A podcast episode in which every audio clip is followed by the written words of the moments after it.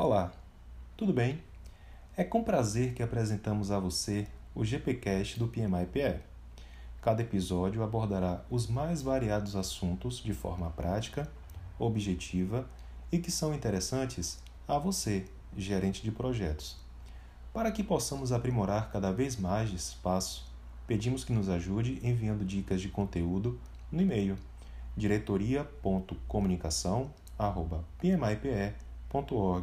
diretoria.comunicação@pmipe.org.br. Eu sou Daniel Marinho e no episódio de hoje falarei sobre gerenciamento de mudanças. Como você, gerente de projetos, costuma agir diante das solicitações de mudanças? E se essas solicitações partirem de um cliente ou de um chefe?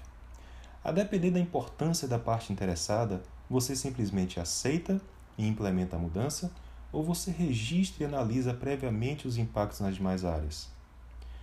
Durante o ciclo de vida de um projeto, é inevitável que as mudanças ocorram. E elas acontecem, sobretudo, com o propósito de corrigir a direção do seu projeto, seja para se adequar às necessidades do seu cliente, seja para mitigar uma ameaça identificada e até mesmo para potencializar o ganho de uma oportunidade.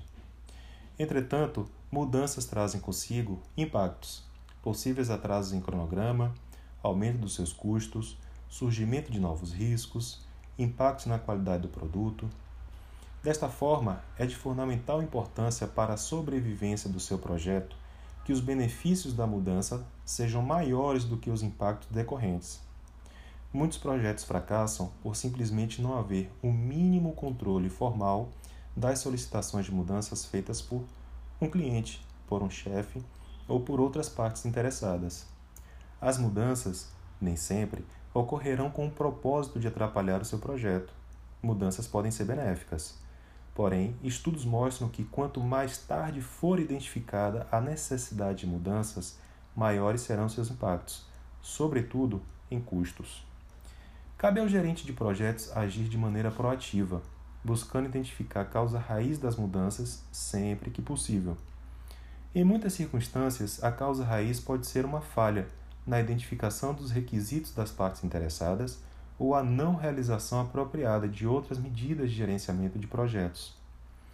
Para que haja mudanças no seu projeto de maneira que não impacte nos seus objetivos, é preciso um controle integrado, passando por várias etapas, processos e pessoas.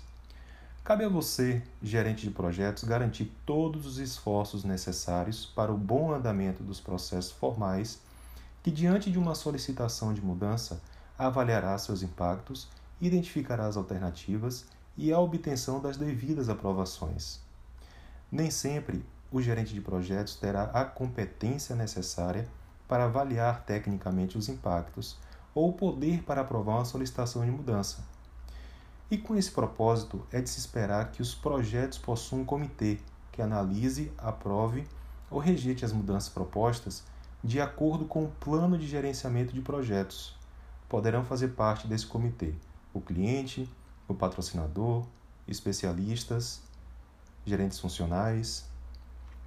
Para cada mudança aprovada, são necessários esforços tanto na implementação quanto na atualização e replanejamento.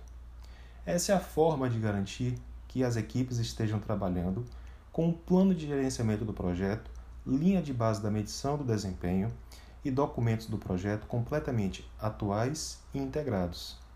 Por fim, a realização do controle integrado de mudanças não é suficiente para garantir o sucesso do seu projeto.